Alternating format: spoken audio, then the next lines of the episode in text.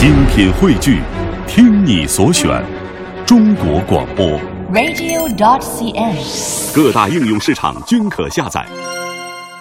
感谢各位在每晚的九点到十点来到小马的声音世界当中，这里是我主持的品味书香节目。每天我都会带来一本书，我们也会通过这本书认识一个新朋友。今天我带来的这本书名字很酷，叫做《替这个残酷世界给你的一记温柔耳光》。它来自于在豆瓣网上被人们称为呃最亲切的、最励志的，但是它很犀利的一个温暖大叔啊，叫做小川叔。马上我们请出小川，你好，小川。你好，嗯，这是大家特别期待已久的这个声音啊！哈 哈哎，最初这个小川树这个名字怎么怎么开始被大家传颂开的？呃，其实最开始的时候我就叫做小川，嗯，呃，后来年纪大了，对，因为我今年已经三十七岁了，嗯。啊，所以呃，可能比起很多的九零后或者是零零后的孩子来说呢，叫叔叔应该是差不多应当应分的了。嗯，好，今天我们介绍这本书《替这个残酷世界给你的一记温柔耳光》，据说是你在这个豆瓣网上回答那么多网友的来信啊，其中你选出了一些精华的部分组成的这本书。没错，啊，呃，其实这本书的创作初衷啊，有一点点长啊，前面，嗯。呃，当时的时候是我在豆瓣网上，其实我在豆瓣网上应该是卧底了快有七八年的时间了，哦，呃，一直以来呢都没有被重视到。呃，大概是在前年的时候，前年十月份吧。嗯。呃，我偶尔写了一篇关于职场的文章。我如果没记错的话，那篇文章应该叫做《如果你是我的下属》。呃，其实那篇不是文章，是我因为我的工作团队有更迭，所以呢，我有两个新的下属入职，我要给他们做培训。嗯。然后这就造成了一个问题，就是培训我要说点什么呢？那天晚上我就想说啊，我就把。呃，明天要说的要点记录在整个的这个手机上面。呃，第二天培训完事儿了之后呢，我就觉得，哎，这篇东西很不错啊，我可以把它写成一篇文章。其实它现在看来写的很稚嫩，大部分呢就是条目式的。嗯，但是没想到在网上的整个的传播率会非常高。后来呢，就有出版商找到我说：“小川叔，你要不要出一本书啊？”其实说实话，我一直对广播和图书文字都有很大的敬畏感。嗯，因为我觉得平凡人如果出书的话，第一个我们没有那么多的深度，第二个呢就是我说什么呀？然后当时我的合作伙伴，也就是第一本书的出版商，他跟我说说你就说你这些人生经历就好，我就一篇一篇写，一篇一篇呃贴出来，嗯贴出来呢，网友就一篇一篇真的是跟着，然后呢不断的给我推荐。哦，这里面我也特别的感谢豆瓣，正好是豆瓣在那个时代或者说那个时刻吧，嗯，他很喜欢职场故事，基本上我写了几篇呢就全站推荐，嗯，然后呢，就导致那个阶段我应该是两个月涨了两万粉丝，在涨粉丝的这个过程中，其实我我很惶恐，嗯，因为从来没有被那么多人注视过，然后我心想说，我有一阶段甚至都都想偷偷的躲起来就好了，也不想写什么了。这个时候就开始有人给我写信，因为他们觉得说，看起来好像你的整个的职场经历啊很丰富。嗯，这时候我就想起来我自己，因为我今年也是来北京十年了，十整年，十整年的过程中，在最开始来北京最难熬的那个阶段，我其实也跟他们一样，很希望有一个人说，跟他说说话，聊聊天，嗯，哪怕他什么都不能帮你，哪怕他就是听你说，这都可以。然后我最开始的会信风格并不是这样的，我最开始也是以温暖人心为主，什么嗯加油啊，你可以的啊，不是像现在这种有人评价你是毒舌啊，对对对对。然后后来呃，应该都是我最高记录的时候，呃，是从今年的二月份开始，嗯，呃，基本上图书第一本图书交稿了，然后呢，啊、是去年一四年二月份，然后。就有大量的回信进来，我有的时候最高记录一天收到三十封回信，给大家补充一下，就是小川书的第一本书就是在大扛扛得住大卖的那本《扛得住世界就是你的》。呃，这本呃黄色封面的小书啊，嗯呃，现在已经呃整个的销量已经破十万了。嗯，呃，它应该是在今年六月份台湾版也会出。嗯，呃，这本书让我受益良久，也收获很多。呃，收获的除了更多人的关注以外，还有就是网友对我的这份信任。嗯，我在整个从二月份到今年去年十二月份这十个月里面，满打满算的话，一点不夸张的说，至少收了不下一千多封来信。嗯呃，这一千多封来信对我来说，曾经有一阶段是甜蜜的负担，因为我自己本身工作很忙，然后我没有那么多时间。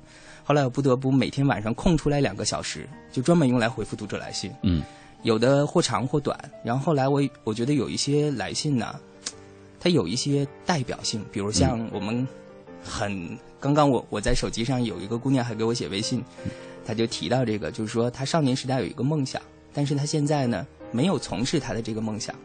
她小的时候特别想当一个游泳运动员，嗯，但她现在呢，呃，在一家幼师工作，已经工作两年了，嗯。她觉得自己二十岁，这个人生不长不短，他要不要选择放弃掉现在的工作，嗯去追求理想？这是很多人面对的问题啊！要不要追求理想？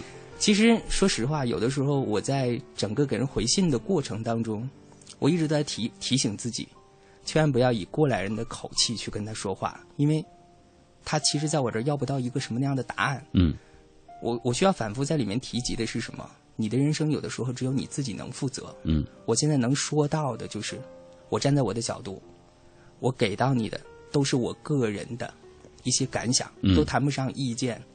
我唯一能够给你的是，在你整个人生的过程当中，我给到你的是一种陪伴。所以有的时候我会跟，就像我在图书的开篇有那么一段感谢一样，这六封信是差不多这一千封当中吧，嗯，少有的。就是这些小男生、小女生，他们在度过了人生的这道坎儿之后，回过头来给我写说：“传叔，在那个人生最艰难的过程当中，我非常非常谢谢你。嗯，那我现在已经到了什么什么样的一种程度？这个让我很很欣慰。反总而言之呢，就是这本书融合了当时我在整个回信的过程中我挑出来的，我认为比较有代表性的，然后呢，也是可能是广大的网友。”有一部分人可能有相同的困惑或者是关注的。嗯。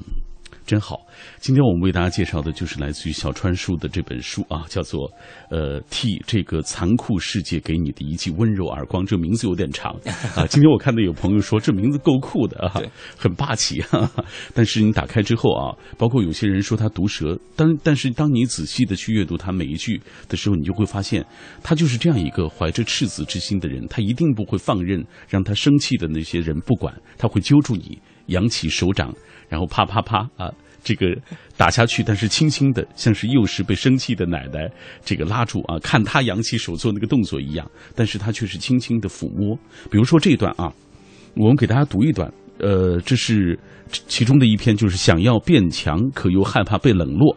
这个写信的女孩呢，大致就是一个努力上进的，却被同事比如说冷落啊、排斥的这样一个姑娘。她心中特苦闷，一度就想放弃工作的积极性，转身就投入到同事们那种其乐融融的混世生活当中去。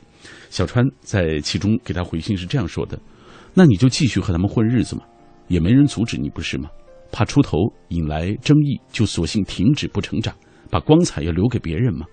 当你更强大的时候。”当你没那么强大的时候，至少要有勇气站在自己的位置，为自己喊一句加油。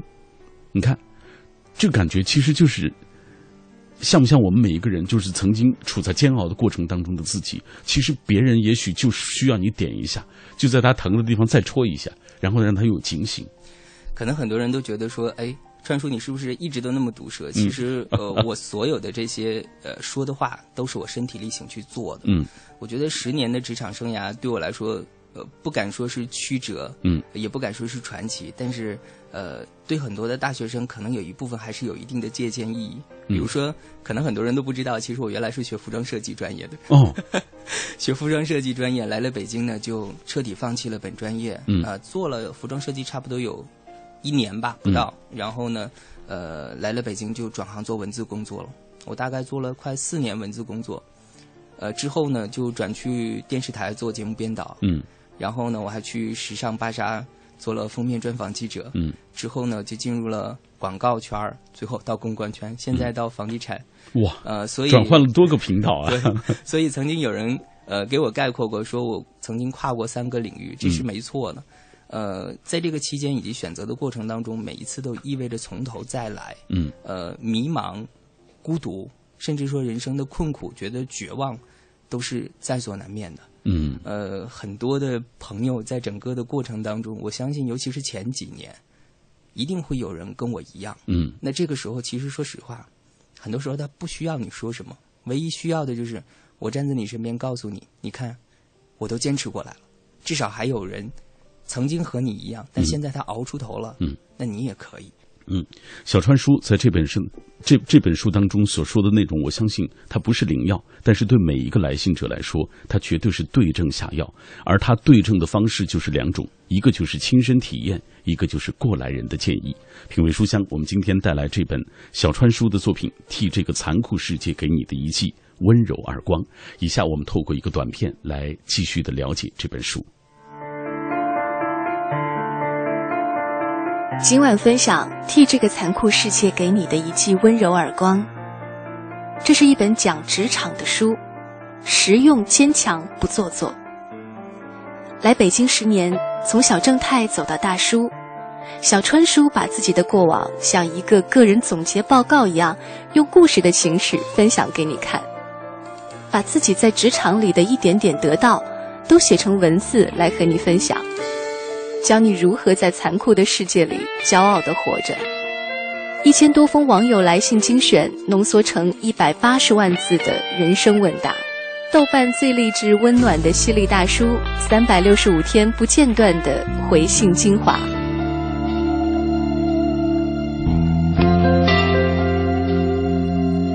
品味书香来自于 FM 幺零六点六中央人民广播电台文艺之声。呃，外地的朋友可以通过网络 APP 的各种各样的形式都可以找到我们。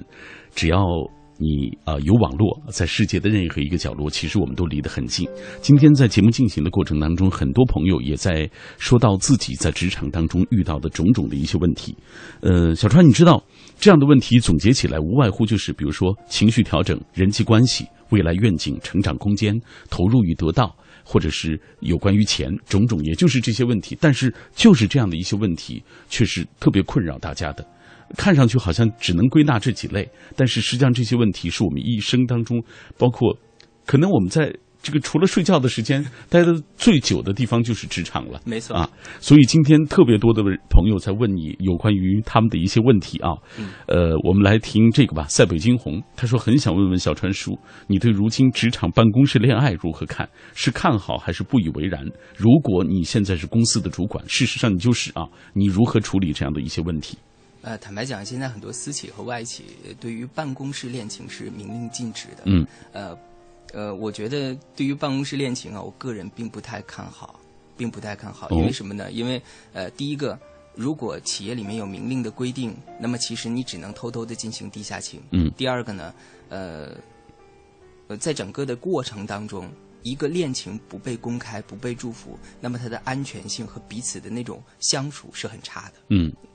就是当他处于偷偷摸摸的状态的时候，实际上你也就不被别人所监督到。对，嗯，而且两个人其实说实话，整个两个人在相处的过程中一定是很紧张的，有点藏着掖着的感觉。嗯、好，呃，赫兰明迪他说，虽说现在单位吧挺安逸的，人与人之间相处的也不错，却没有什么发展的上升空间啊，没有了当时入职时的激情和拼搏的劲头。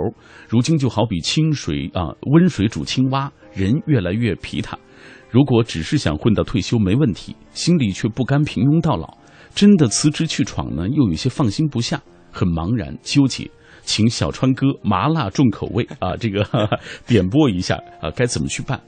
呃，这这个问题啊，说实话，在很多来信的过程当中呢，嗯、都有提及到，甚甚至很多人问我说，我现在是一个事业单位，嗯，那我现在呢，人生还有很多梦想。我当时给他最大的反击就是，呃，你八个小时之内。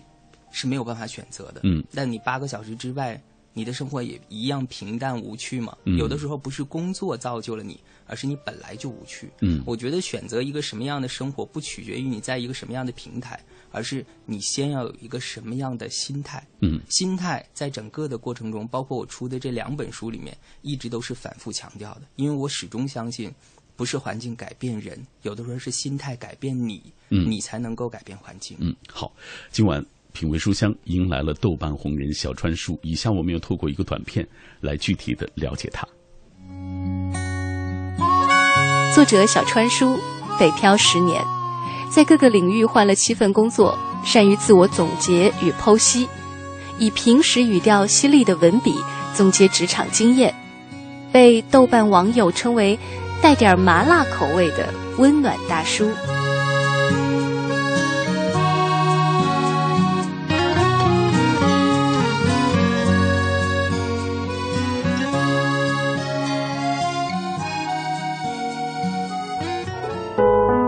有时候想一想，其实我们大多数人遇到的问题都差不多。比如说想的太多，读书太少，而不读书，我们会以为现在经历的就是全世界啊！不读书，我们永远只看到自己现在的这一页。每天晚上九点到十点，北京上空的这一段频率当中，我都会跟你聊一聊与读书有关的话题。今天晚上这一期，我带来的是。豆瓣网上被称为最励志温暖的犀利大叔小川叔的作品，叫做《替这个残酷世界给你的一记温柔耳光》。这本书是把一千多封网友给小川叔的来信啊，精选浓缩成了这本书的文字，结集成了一本书。那为了更好的为大家介绍这本书，特别请到了小川叔啊，走进我的直播室，跟我一起来分享。呃，在我们节目进行的过程当中，也欢迎电波那一端的朋友来跟我们保持紧密联络，通过微信、微博。就可以在第一时间找到彼此。呃，如果你在职场当中遇到了哪些问题啊，比如说大到人生规划、心态理想，小到职场人际、面试、离职，都可以来问一问。我们也来听一听小川啊，他如何作答。你会发现小川的语言其实他不是特别的繁复，但是每一句都能够戳到你的心底。来看看大家怎么对小川有评价吧。记忆长歌他说不敢说职场如战场，但是有人的地方就有江湖。呃，职场人生也是如此，游刃有余者有之，身心俱疲者有之，茫然无措者也有之。不需要鸡汤暖语，很需要切实可行的一些职场指南。而这本书，呃，小川书现身说法，不止阳光励志，更有当头棒喝，用温柔耳光唤醒职场羔羊，教你如何在残酷世界里骄傲的活着。嗯，这位朋友他已经通过他的语言为我们来分享了他所理解的这本书啊。呃，来，下面这一段我们看一看这位朋友吧。阳光路上，他说想辞职，不想这样混下去了，但是又害怕面对不安稳的生活，我就处在这样的矛盾和纠结当中。你看，生活当中有这样心态的不在少数。没错，哎，小川，呃，我其实一直都想说，就是所有的想辞职又不敢走出去的，有的时候他们是差一步，嗯，就叫做勇气，嗯，还有的时候呢，他们差很多步。这很多步叫什么呢？叫做自我定位与评估。嗯，呃，你为什么想辞职？呃，很多的网友都说，川叔，我实在是不想在这家企业干下去了，我想走。嗯，这个时候我往往第一个想问他的不是说你为什么走，而是你在这个平台得到了什么？嗯，我在所有的回信当中，尤其是关于辞职的，最喜欢概括的一句话呢，就是你在。这一家没有解决的问题，到下一家还会再重新犯。嗯，有的人辞职是因为人际关系。嗯，啊，他觉得人际关系我沟通不好，那与其这样，我换一个平台，到下一家就不会有人际关系的问题了吗？有的人觉得是我的平台太窄，有一部分是他的知知识结构太浅，嗯，或者说知识结构过于简单，导致了他求职的面儿非常的狭窄。想辞职没有问题。啊，想好了这些了之后，你总要迈出去一步。在迈一条腿的时候，我有的时候总要问：你想好了去哪儿吗？嗯，为这个去哪儿，你做了哪些准备呢？比如说，有的人，举一个例子，原原来呢他是做销售的，现在呢他想去做行政文员。那我第一个可能要问：你知道行政文员是干嘛的吗？第二个就是行政文员具备哪些基本的素质？这些你想过吗？最后一点，你面对市场。或者说，面对呃应聘方的说，你有真的去面试过吗？嗯，如果又没有，又没有一技之长，你整天吵吵说你要辞职，那你哪里来的自信呢？嗯，好，来，我们再看下面的这位朋友，他说了，刚刚听小川叔说到啊，自己在。呃，这些年来北京的过程当中，已经换了多个工作啊，甚至是甚至是多种领域，呃，尤其是转换了多个频道。他说，每一次走是被迫的吗？他想问这个问题：每一次你离开那个行业、那个工作是被迫的吗？没错，那个没错，而且我每一次走都是被迫的。有一部分的原因是在于，你上进时代其实没有想清楚你要什么。嗯啊，我觉得每一个，尤其是才毕业的学生，他内心里面除了他所谓的本专业以外，一定有很多的爱好。我大学的时候学的是服装设计，所以呢，我第一年我就想说，一定要做服装设计，至少不亏待这四年。等你真的去做了，你会发现服装设计不适合自己。嗯坚持了一年，我每每一次辞职呢，我都有一个原则，就是我要在这个平台上得到一些，不然的话我不会走。嗯就什么都没学到我就走，这样的话不是我的作风。所以当我在那家公司决定辞职了之后呢，我学到的是什么？学到的是整个服装设计，从服装打版，换句话说，从纸面上到实际，嗯整个的一个过程。呃，当然了，中间也经历了一系列的这个呃内心的波折和涌动。呃，我来北京呢，选择的第一份呃工作是杂志编辑。嗯，之所以选择这份工作，最大的理由是因为我在整个上大学的过程中呢，就很喜欢写文字。那个时候对我来说，除了设计以外，嗯，最大且唯一能赖以生存的，那就是写字了。呃，可能很多人觉得说啊，川叔你看起来好像很了不起，你有很多的这个职场的经历，但其实大家只要细细的品味，就会发现我所有的这些职场经历都跟写字有关。嗯做编辑需要写作功底，做记者需要写作功底。我在电视台是做节目编导，也需要节目撰稿功底。没错。当你有唯一赖以生存的这个写作功底了之后呢，你会发现，你在这个城市有赖以生存的工具，你不怕了。嗯等到这个时候，你才能够想到说，我要不要做一个提升？因为写字多数都是清贫的。嗯呃，当一个男生面对三十岁这个档口的时候，他会想说，啊，我的三十岁就这样了呀，嗯啊，我就一个月拿三四千的工资，那我要拿到什么时候是个头呢？这个时候，你就会系统的规划你的人生，重新审视说，我有没有更好的机会？我的人生里面这一点真的要感谢这个机会，因为机会是随机的，但是嗯能不能抓住以及把握，这是你自己能够掌控的。，嗯所以我就进了广告圈，嗯拿到了。当时我在第一本书里面写过，这是我人生里面的第一笔高薪，税前五千块钱。嗯哦现在看来可能还不算什么，但是我特别感谢在广告公司以及在公关公司的那段人生经历，它为我人生奠定了一个向上的基础。嗯换句话说，如果我没有这两段经历，我是没有办法来到现在这家企业的。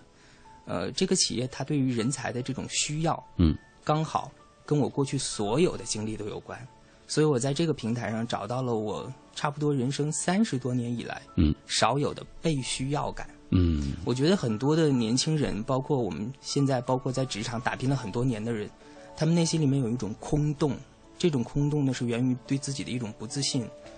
我我我有很长的一段时间都都是这样，就是我不知道离开了这个平台，缺少了这些人对我的认可之外，我还能做什么？我在这家企业找到，嗯，让你有价值感。对。嗯，好，来再看秋水伊人，他说虽然没有看过小川叔的文章和他的书吧，但他的经历让我特别有同感。我从二零一一年开始就写博客，写下我们一家三口的那些事情，写下我眼中的每一个学生，写下我读过的每一本书的感受。写作中，生活也变得更加有意义了。最大的梦想就是有一天，也有出版社能够找到我啊，能够出我的一本书。我相信，只要坚持足够长的时间，这个梦想就一定会实现。听了小川叔的故事，觉得特别有信心了啊，就觉得生活的路上已经有明灯为我指引了，这样一个方向。我相信，就是当你一直坚持下去的时候，其实生活一定会给你打开更多的这种出路，让你看到那些希望和美好。没错，啊，就是今天我们所有提到的问题，实际上我觉得在这本书当中都能够找到一些对应的一些文字啊。对，一就是一对应的原型都有。哎，是，呃，比如说很多人在问，就是他的这个所谓工作和专业不相关这个事情，其实从一开始你就说了啊，到现在你从事的工作，刚刚你也介绍了，嗯，和你曾经的这个服装设计专业完全不搭嘎了。我我现在在跟呃，因为我现在也在很多的大学去做演讲，我在这个礼拜六会在天津商业大学做一场演讲，呃，主要是主要是跟大学生聊聊天。嗯。我在跟大学生聊天的过程中呢，往往会问他们一个问题，有的大学生，比如说举例子，嗯，他们学的专业呢，本来就是呃自己可能不喜欢，或者是家人给他选的，嗯，或者是他选的这个专业呢，将来就业的前景很堪忧，嗯。比如说学什么食品安全与工程啊等等，嗯，那这个时候我往往就要问，你从入学的那一天起，你就知道你的这个行业很难就业，嗯，那你在大学四年里面，你找到了什么为之你接下来就业的一个砝码？你在大学四年里有没有培养一个爱好？嗯，如果都没有的话，你就业的时候岂不是哭天抢地？你一定会很绝望，因为这是四年积累的一个问题。我在大学四年里面有很多的爱好，我可能跟别人不太一样的点，就是因为我的爱好太多。你比如说，我很爱好写作，而且其实我大大学四年里面还是一个漫画家。嗯，我是真的有画过漫画，而且是有刊登过。哦，我大学的第一笔就是整个毕业了之后第一笔的路费，就是我大学期间积攒下来的稿费。嗯，就是因为你有太多的理想没有办法去实现的时候，等到你真的毕业了，你会很茫然，感觉我选这个也可以，选那个也可以。嗯呃，在你无从选择以及有更多选择的过程当中呢，你会有一种迷茫。我们会把这些答案寄予给那些，比如像我这样的过来人。我常常听到有一些呃小朋友或者是大学生经常问我说：“川叔，我现在是选 A 还是选 B？” 嗯，其实这种简单粗暴的答案就像算命，真的就像算命。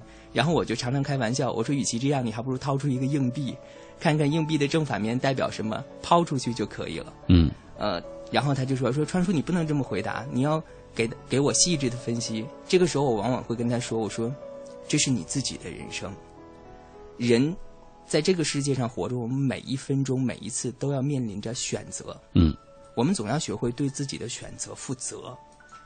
如果你都不能好好评估你自己的人生，或者说你从你站在你自己的出发点找到一个小小的圆心，慢慢想说我到底爱什么，嗯将来我要用什么样的方式、状态以及工具去赖以生存，那么你是不是就白活这一遭了？品味书香，今天我们请到的这位啊，很多人都在说是职场达人，呃，是网络当中的那个麻辣的，但是励志的温暖大叔啊，这是小川叔做客我的节目。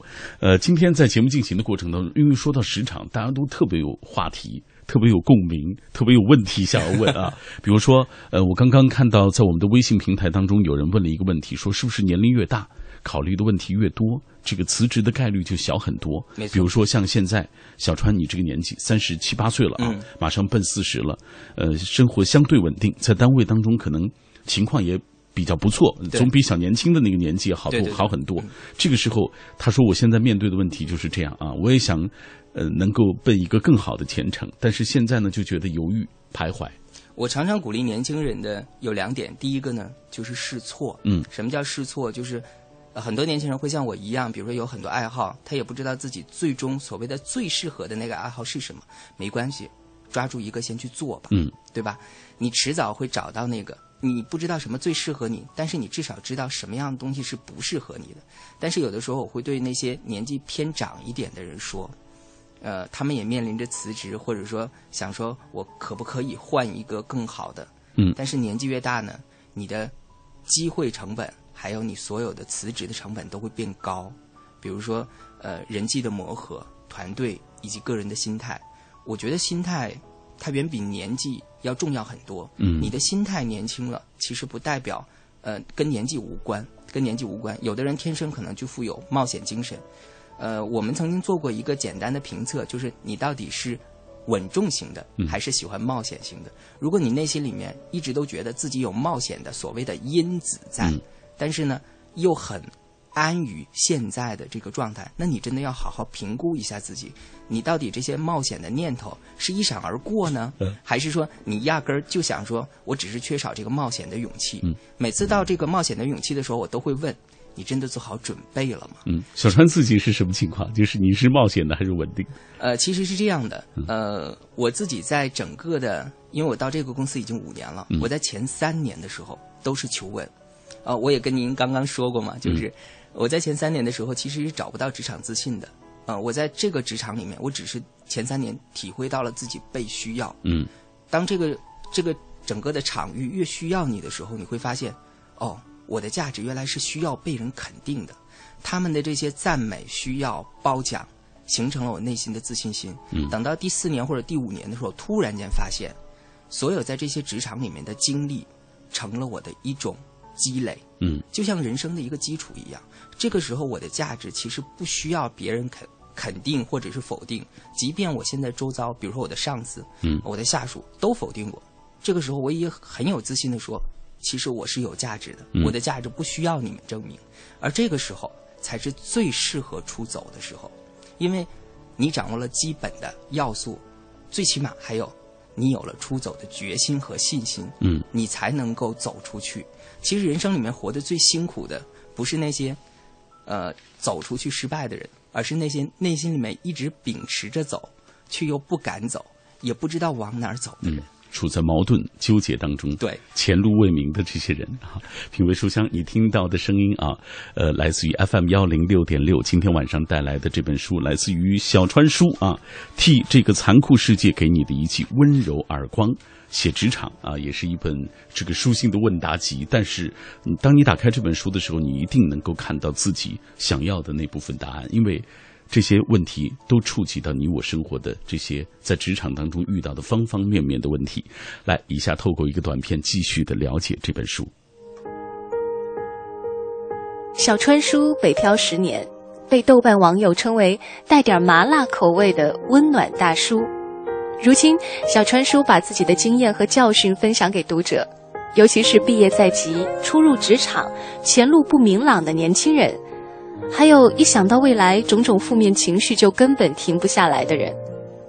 本书非励志鸡汤文，在毒舌之下是小川叔多年亦步亦趋的尝试与经验，大到人生规划、心态理想，小到职场人际、面试离职，无一不是历血之后的总结。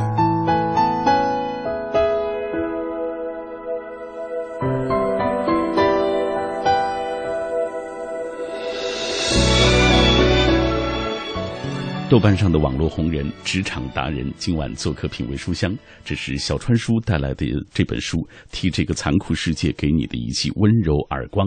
今天在节目进行的过程当中，因为大家有太多关于职场当中的一些问题，有人问问题，有人吐槽，有人抱怨。我们来看这位吧，苏小克，他说：“我是三甲医院的小护士，无论科里忙不忙，工作状态一直是干不完的活儿考不完的试，犯不完的错。”有时和同学这个聊到工作，觉得自己特悲催。他说：“我不怕工作忙，就怕没完没了的工作。呃，这个还上用不上的考试和各种繁杂的检查，还有很烦领导总把错误和麻烦往我们这样的年轻的小护士上身上推啊。”他说：“我现在就处在这样的状态当中。”他说：“你看，他就是一个很年轻的，刚开始工作没几年的这样一个年轻人。”呃，我我会犯错，对，没错。我们常常称这些人啊，他内心里面有很多的苦。嗯，在整个的苦的过程当中，其实他体会不到工作的乐趣。很多人会说，说我这个工作已经压力这么大了，嗯，然后活还干不完，就像没有明天一样，我哪里会有什么乐趣？我记得我以前写过一篇文章，叫做“其实心胸都是被委屈撑大的”。嗯，在这个世界上，尤其是面对职场的时候呢。我们哪有那么多顺心的事儿？别说职场，就说人生，也都是顺心与不顺心，呃，三六或者是四呃四呃四七或者不是三七或者是四六分账吧，对不对？呃，所以当你一直以抵触的情绪在这个工作当中，尤其是这个环境当中相处的时候，其实你找不到工作的乐趣。呃，以前我要是如果要是遇到这个小护士给我写信，我大概第一个就会反问。既然这个，呃，这个领域或者这个行业你觉得这么辛苦，你为什么还要留下？如果你觉得说，那我我总要吃饭，我总要活下去，那就说明第一，其实你没有离开的资本。嗯。第二，就是当你无法改变环境的时候，你只能扭转自己的心态，因为说实话，怎么样都是一天。是，先去适应这个环境。对，如果这个环境它目前只是你唯一的一个赖以生存的砝码的话，那你只能在这个环境里面。先求得生存，进而找到一个舒服的位置。我觉得心态在整个的环境当中是起起到决定性作用的。我我有一个小的窍门，就是我每天出门的时候，呃，都会先照照镜子。嗯，我要把自己整个的脸上的表情和精神状态调整到最好。呃，因为我常常跟我的家人，包括我爱人说，我说，呃，情绪它就像一个乒乓球，它是会传染的。当我以一种积极正向的状态。走到整个的办公区域，我的下属、我的领导看到的时候，他们都会认为这是充满干劲儿的一天。嗯，呃，当我以一种比如说特别颓废，甚至说双眼布满红血丝啊，觉得今天呃有气无力的状态，他们又会怎么想？所以有的时候，你认为周周遭的人都跟你一样，其实不。当即便周遭的人都是一种负能量、低气压的时候，你能不能做那个富有正能量、向上的人？这样的话，哪怕有一天。你决定说，终于我不在这个平台上了。嗯，你也是最先离开，而且跳得最远的那个。嗯，好。今天晚上我们为大家介绍的这本书，我相信翻开这本书的时候，你会发现有一封信一定是你想问的那个问题，而答案其实没有正确或者是错误之说，因为答案是因人而异的。没错。但是我相信总有一部分它能够戳中你的内心。呃，小川用它或者是犀利啊，或者是温暖的话语，一定能够让你看到属于自己的那个方向。好，最后一个问题，这是来自双业务长安，他说现在关于职场生存的读物很多，相当一部分就是，呃，我如何教你使诈啊这一类的办公室兵法，嗯，这个宫斗、厚黑学之类的书，看后呢，这个感觉身处敌后，步步惊心 啊。这个小川自己怎么看这一类作品？呃，职场类的书，多数有一大部分是使用方法。嗯，呃，我一直都觉得我自己的这个书应该叫做励志，嗯因为它一直在传达的一种情绪呢是坚持和向上。我自己也是这样做的，所以呢，我始终觉得职场里面可以讲究方法，但是因人而异。换句话说，呃，比如说大家很很喜欢看这些职场的所谓的宫斗戏啊等等，你真的是一个那样的人吗？嗯这个很重要。呃，我忘了是哪个作家说的。他说，呃，当你没有办法掌握那么多方法的时候，那么就选择一种方法，那就是善良。嗯，用你的善良去面对周遭的纷扰因为我。我一直都觉得善良是通向智慧唯一的一条捷径。好，我相信只有跌倒过的人才知道哪条路上有所谓的砖，有所谓的坑节儿，才知道如何调整走路的姿势，而不跌倒或者跌得不那么难看。只有吃过亏、吃过苦的人，才知道怎样保全自己，又成全别人。在这本书当中，你会找到很多很多呃相关的一些内容。比如说，我刚刚也看到很多人在说一句话说懂得那么多道理，依然过不好这一生。没错，这本书当中也有针对这部分内容所做的一部，就是第三章，就道理知道再多，没行动依旧过不好这一生啊。其实你想一想，如果你要是付诸行动了，呃，努力去追寻了，他不会没有任何的这种改变的。对于普通人来说，尤其是我们这些大众的平凡人来说，嗯坚持和改变是最困难的。比如像减肥，嗯比如像学外语，有多少人口口声声说我要我要这样我要那样，却坚持不下去。嗯，所以呢，呃，说实话，我自己也是一个胖子，而且我自己也是一个外语特别差的人。嗯，但是我能够在职场里面或者在文章里面传递的就是，你看，今天我有在坚持，嗯在这一点上我有在坚持。嗯我希望我能做到的，其实我距离你非常非常近。嗯你只要走两步就可以超越我。好，还有更多的人问同样的一个问题，说什么时候开始解答关于爱情的问题啊？啊，有这样打算吗？我我始终觉得这个爱情是非理性的。嗯呃，最让我伤心和难过的，应该是曾经有一个小女生给我写关于她，呃，她跟她男朋友之间的曲折故事。然后呢，呃，我解答了差不多有五六千字，甚至说、呃来回了快有十几封信。嗯最后她还是决定不跟她男朋友分手，好吧，这个 这让我很受挫。最后我决定就是我在所有的解答过程当中就屏蔽掉爱情这一块。但是很多人很期待，所以我们期待下一次小川叔带他的一本有关于爱情的作品来做客。OK，以上就是今天品味书香分享的全部内容啊，为大家推荐的是小川叔替这个残酷世界给你的一记温柔耳光。谢谢小川。希望大家真的能够喜欢这本书，也希望这本书能够在你整个的困难或者困苦的时候，对你有那么一点点用。好，今晚节目就是这样了，感谢各位收听，明晚再会。